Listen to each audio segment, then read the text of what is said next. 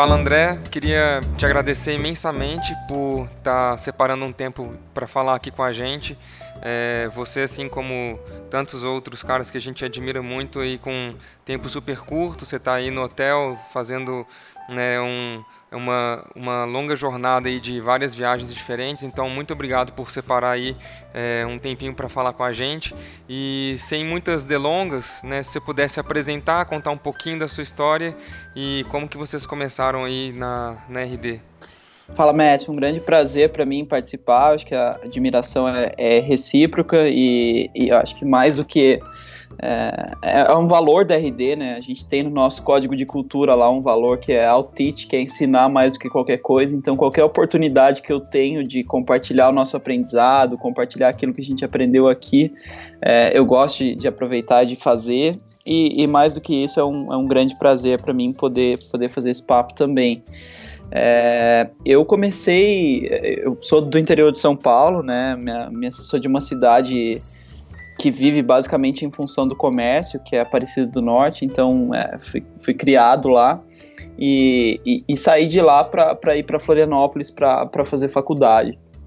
E aí, durante a faculdade, eu comecei trabalhando um pouquinho com contexto de vendas B2B, fazia muita cold call, né? Tentava ligar para marcar reunião, para marcar venda, para marcar visita e raramente conseguia alguma coisa. Comecei a ficar super incomodado com, com esse processo, né? E me questionando se não tinha uma forma melhor de, é, de, de, vender, né? De, de chegar nas empresas, de fazer isso funcionar. É, nessa época apareceu uma oportunidade, uma vaga na empresa anterior do Eric, do Eric Santos, que é, o, que é hoje o CEO da RD é, que ele tinha lá a Praesto, era uma desenvolvedora de aplicativos mobile, e era uma vaga para o marketing de lá. Eu falei, cara, eu quero entender mais de marketing, quero começar a fazer isso, porque eu acho que pode ser uma forma de, de ajudar aí nesse, nesse processo de vendas. E aí topei, entrei, a gente começou a descobrir o inbound naquela época, então eu já entrei tocando um blog, a gente começou a produzir os primeiros e-books, as primeiras coisas, e viu que aquilo estava funcionando super bem, né? A empresa estava é, se tornando conhecida, com um orçamento super limitado, só eu ali no marketing, a coisa estava funcionando é, legal, acabou não indo tão para frente, especialmente pelo formato de produto, era um serviço pouco escalável, com algumas complexidades, com algumas dificuldades. Eu acho que em linguagem é, startupeira aí a gente não, não encontrou product market fit para um, um produto escalável mas a gente viu que o inbound é, funcionava bem, né? E, e, que mesmo a gente naquela época tinha algumas dificuldades é, ferramentais e que outros amigos empreendedores que queriam fazer o mesmo tinham ainda mais dificuldades ferramentais, porque não tinham muitas vezes um time de desenvolvimento interno que pudesse ajudar. E, e, mais do que as dificuldades ferramentais, as dificuldades de metodologia mesmo, né? Não sabiam o que fazer, quando fazer, qual era a melhor, a melhor sequência, e daí veio a, a ideia de começar resultados digitais. Então o Eric me convidou e convidou outros, uh, outros três caras, né? Nós somos em cinco fundadores da, da RD. E, e aí a gente quis tirar um pouquinho desse, desse aprendizado que a gente tinha e levar para as outras empresas.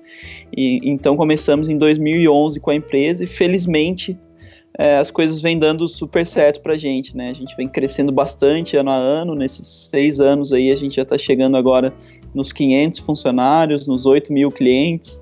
E, e até é, é até engraçado porque eu estou fazendo a entrevista, não sei nem quando as pessoas vão assistir, mas esse número tem avançado muito rápido, né? Então ele fica velho rapidinho, provavelmente daqui um mês, dois meses a, a ordem já muda, que é um ritmo bem legal, que é uma coisa bem legal. É, me sinto super feliz de ter a oportunidade de, de viver isso, né? Acho que é sem dúvida um, um momento muito especial para gente que, que tá lá. É, concordo, concordo. E também a gente vive alguns momentos uh, únicos, especiais, até em contextos um pouco mais amplos né, do nosso país e tudo mais, e tudo isso também é, traz é, um pouco de é, alguns requintes, entre aspas, de crueldade para quem está buscando aí, empreender e fazer as coisas acontecerem. Você está aí na RD, uma das startups que mais contrata e cresce no momento, você falou que vocês estão chegando aí a 500 uh, ah, funcionários, 500 colaboradores no time, e eu imagino que deve ser muito difícil achar para todas as posições peças peças 100% prontas para cada uma dessas vagas. Cara, como que vocês estão preparando esses novos talentos para enfrentar esse dia a dia é, de uma empresa tão robusta e de crescimento tão acelerado? Legal, e a pergunta é muito boa. Eu considero esse hoje um dos maiores desafios para a gente no momento, tá, Matt? É uma das coisas mais difíceis que a gente tem. Ano passado foram 40 pessoas entrando na RD, é, e ainda assim abaixo da, da, da meta, então é, um, é, uma dificuldade que a gente tem conseguir esse número, apesar de a gente ter conseguido é, ir escalando e melhorando com o tempo de fato, quando você vai comparar com o mercado americano, a gente ainda não tem um grande case de SaaS, de saída, ainda está começando a construir, a gente tem RD crescendo, Conta Azul crescendo, mas tem muitas práticas, muitas coisas que a gente realmente não encontra aqui no, no Brasil, né? É, e aí o que a gente tem feito na maioria das vezes na RD é tentar encontrar o que a gente chama de um perfil talentoso, né? Então não necessariamente alguém que tem experiência mas é, é relativamente fácil você identificar alguém que, que é talentoso, né, que pega fácil, que aprende fácil e que tem vontade de fazer. É, quando você vai numa universidade, você vai ver numa empresa júnior, você vai ver numa exec, é o cara que entrou, que rapidinho ganhou um cargo um pouquinho mais alto, assumiu uma liderança, foi para frente, se tornou uma referência ali dentro. É o cara que vai fazer o intercâmbio, volta cheio de coisa, é um cara que foi fazer um estágio e fez a diferença mesmo sendo estagiário e ficava lá mais horas trabalhando e, e se dedicava e ia além. Então a gente tenta pegar um pouco desse desse perfil, né, dessas pessoas que a gente vê que é, desde cedo procuram fazer a diferença e estão prontas para isso e fazer algumas linhas de treinamento interno, né? A gente tem vagas muito diferentes. Né? Então, se você pegar na RD, por exemplo, eu tenho a vaga de vendedor é, é uma vaga que ela se replica muito, né? Eu tenho 10, 15, 20, 30 sales reps que na prática estão fazendo o mesmo trabalho de vendas. E isso facilita um pouquinho esse processo, porque eu posso ter um treinamento já de práticas para esse cara, eu já tenho um processo de como ele entra, como ele faz o onboarding, como o time compartilha as práticas entre eles, e fica muito mais fácil formar esse cara in-house, né? É, então a gente trabalha bastante com processos para essas vagas. Isso vale para vendas, para CS, é, são, são coisas que a gente repete bastante. O desafio maior no nosso caso, é, no final das contas, está em marketing, em, em, em, administrativo, em vagas que estão, é, digo administrativo, o lado mais o financeiro de um SaaS, né, uma projeção de um SaaS, as métricas de um SaaS porque é uma vaga única, então eu não vou replicar, eu não vou ter um processo de treinamento, é, mas ao mesmo tempo ela é importante e eu preciso tirar esse gap. É, então o que a gente tem tentado trabalhar é alguns casos, algumas coisas que eventualmente eu posso tentar aproveitar de outros mercados. Então, por exemplo, eu não tenho necessariamente um puta SaaS no Brasil, mas o nosso diretor financeiro hoje era um cara que trabalhava no financeiro de, um, uh, de uma revenda de uh, serviço de hospedagem, que também é um modelo de assinatura, que também tem. Então eu tento pegar algumas coisas uh, semelhantes para fazer um pouco de adaptação. E o resto do gap, a, a gente pensa muito sempre na RD em benchmark. então eu sempre tento me conectar e entender quem são as melhores pessoas, quem são as melhores referências que eu tenho naquele tema, invisto para que essa pessoa que, que entrou tente é, se aproximar ao máximo dessas referências para cobrir esse, esse gap. Então, a gente estava falando aqui da, da agenda de viagens, eu estou aqui pronto para um RD on the road amanhã, do RD on the road eu já vou direto para o Vale do, do Silício, vai ter um evento da Endeavor lá, depois mais um outro evento lá, e uma agenda de bens que a gente faz com as empresas lá que são top de linha. É, eu não tenho no meu histórico, e, aí eu não falo nem dos funcionários, eu estou falando de mim, André, né? Eu sou um cara novo, é, eu não tenho super histórico em várias empresas, eu não vivi muito tempo no marketing, então a forma que a gente tem é essa, eu vou lá e eu me conecto, eu entendo o que, que os caras estão fazendo, quais são as práticas delas, a empresa acredita no meu talento, na minha capacidade de aprendizado e eu tento tirar essas coisas todas e trazer para cá. Então, realmente é um, é um desafio, mas a gente tenta entender que nem tudo é preciso reinventar a roda, então levar a sério os estudos, levar a sério os benchmarks, ter um, um time de mentores, ter uma estrutura de apoio para que a gente consiga trazer essas melhores práticas e conseguir trabalhar bastante na execução, execução voltada a dados, voltada ao aprendizado, é, em cima disso a gente consegue capacitar e evoluir o time. Mas sem dúvida, acho que é um super desafio. E eu acho, inclusive, que essa é uma missão que que a gente tem na RD também, né? A gente construir o case e ser um grande SaaS aqui, que tem uma saída legal, que gere aprendizado, para que depois as pessoas saiam da RD já com essa bagagem e consigam chegar prontas para ensinar isso em outros lugares, né? Para trabalhar isso em outros lugares. Eu acho que é, a gente está no mercado em, em, evolução, né? E a gente precisa ter esses cases para a roda continuar girando, né? Se eu estou formando aí 500 pessoas nesse nesse modelo, vivendo a cultura, vivendo o modelo, eu sei que logo mais elas vão sair, vão ser replicadores e a coisa começa, o, o, o aprendizado, o crescimento das empresas começa a ficar muito exponencial também. Ah, legal, cara.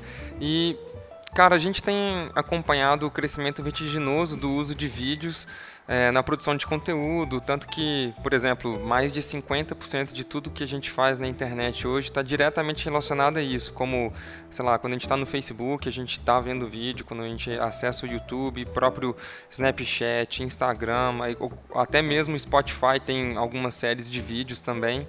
É, cara, como que vocês estão tratando isso e, e para vocês hoje, qual é a importância é, do uso do vídeo uh, como conteúdo?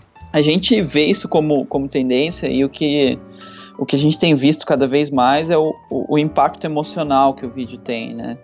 É, então, quando a gente faz, por exemplo, se a gente faz um webinar em vídeo, uma videoaula, uma gravação, normalmente a quantidade de acessos, a quantidade de conversões que a gente tem é menor do que se eu tenho um e-book, por exemplo. Né, do que se eu faço um, uma ferramentinha, algum outro tipo de, de formato. É, então tem um pouco menos de acesso, tem um pouco menos de adesão. Só que o nível de engajamento de quem participou, em geral, tende a ser muito mais alto. Então, por exemplo, eu, eu tenho a, a, nossa ferramenta de BI e eu consigo cruzar bem as ofertas com o fechamento de clientes. E aí eu vejo que, por exemplo, eu consigo num e-book ou numa ferramenta gratuita um volume. Agora, quando eu olho para um webinar, quando eu olho para alguém que assistiu a um vídeo nosso, é, a quantidade é menor, o volume é menor, mas a correlação com o fechamento de uma venda ele é muito mais alto. O percentual de pessoas que segue dali adiante é muito mais alto, porque o vídeo passa isso, ele passa essa relação de confiança, essa relação de credibilidade, ele passa essa, essa certeza de que a pessoa existe, de que a pessoa está ali, de que ela é próxima. É, é, é, super comum encontrar gente nos eventos da RD que fala, cara, parece que eu sou teu amigo, porque assisti tantas vezes o teu curso, parece que a gente já conversou várias vezes, né? E, e, e a gente tem olhado muito por esse aspecto. Então, o que a gente tem trabalhado em vídeos na RD? Tem uma linha mais é, promocional, é, puxando para emoção. Então, você pega, por exemplo, os nossos eventos, a gente trabalha muito vídeo, porque é a experiência, né? A gente está para lançar agora o vídeo do RD Summit, é, com um apelo super emocional que funciona. No passado, é, foi um, um, baita driver de, de vendas para gente. A gente soltou isso no Facebook e conseguiu traquear bem. Então é, é, uma prova muito clara de o cara é muito palpável. Ele consegue enxergar a experiência, ele consegue ver o, o quanto isso é incrível. E, e isso faz a diferença para ele. E quando eu falo do emocional, tem muita gente, ah, mas o meu negócio não é emocional. É, cara, toda compra é emocional. A gente compra, a gente, a gente compra e encontra os motivos racionais depois para fazer isso. O cérebro procura a argumentação, mas no final das contas, a decisão ela já está tomada por fatores emocionais. Legal, cara, muito bacana. É muito do que a gente acredita também e depois a gente pode é, seguir uma, uma conversa paralela aí para a gente te contar também como que a gente tem enxergado isso e de maneira bem objetiva como que vocês podem é, também seguir essa diversificação de conteúdo, em especial aí nessa parte de vídeo super legal, cara. Para mim vai ser muito proveitoso. Cara, pra gente fechar, já tomei bastante tempo seu aí hoje. É, conta pra gente como que vocês têm exercitado essa comunicação interna com o time e quais dicas que você daria para quem está nos ouvindo sobre isso? Eu sei que você falou um pouco, né, que vocês produzem algum conteúdo interno para manter o time unido e tudo mais, é, mas tem alguma outra prática especial que vocês fazem internamente que você gostaria de ressaltar, só para deixar de inspiração para o pessoal? Cara, tem várias coisinhas pequenas que eu acho que fazem a diferença, né? A gente, na RD, tem todo semestre um, um planejamento um pouco mais pesado e que é feito com o time inteiro. Então tem toda uma agenda de falar em qual contexto a gente está, para onde a gente está indo, é, o que, que a gente está percebendo seguindo, quais são os maiores desafios do momento, como cada time vai colaborar nisso. Então, isso é um, é um negócio que o Eric, em geral, puxa. É um dia inteiro de evento, convoca a RD inteira. Agora não cabe mais no, em lugar nenhum do nosso prédio, então tem que alugar um centro de, de eventos para fazer isso. Mas que é super legal para colocar todo mundo na mesma página, né? E aí tem algumas outras coisas mais do dia a dia que eu acho que ajudam bastante. Então, entre a diretoria, por exemplo, a gente, a gente tem que mandar toda semana um relatório semanal é, de atividade, status dos projetos principais e OKRs. Esse, esse relatório é compartilhado entre toda a diretoria, então todos os diretores leem o relatório de todos os diretores e entendem o que está acontecendo nas outras áreas. Então fica muito mais fácil conectar, é, explicar para alguém do time o que, que o outro lado está fazendo, como é que isso pode se conectar, como é que funciona e por aí vai. E a última coisa que, que eu acho que é muito legal que a gente faz em comunicação interna, que também é puxado pelo Eric, toda sexta-feira, isso foi uma ideia que a gente tirou lá do, do Google. Os caras do Google tinham esse problema de muita gente trabalhando em muito lugar do mundo, para alinhar, botaram lá um horário de hangout com, com o CEO. Então o Eric faz toda semana um bate-papo na sexta-feira, não lembro se é às 5, se é às 5 e meia. É, e tem lá na, na, agenda de todo mundo já o evento marcado e que é super descontraído, várias, várias das vezes ele faz até tomando uma, uma cervejinha, é, de grandes acontecimentos da semana. Assim. Então, o que, que a gente fez que funcionou bem, o que está acontecendo. Então, essa semana, por exemplo, a gente está fazendo on the road, então certamente ele vai contar como é que foi, quantas pessoas estiveram lá, qual foi o feedback do público, aí vai contar de um cliente diferente que a gente fechou, vai contar de um projeto que foi lançado, é, vai contar de uma reunião que foi feita com o board. Então a gente tenta alimentar essa cultura super transparente e, e usa esses horários, esses momentos para manter o time alinhado, né? Entendi. Cara, é, nem sei como agradecer. Muito obrigado pelo seu tempo, obrigado pelas palavras. Assim, muita coisa extremamente valorosa para gente, para quem está ouvindo a gente também.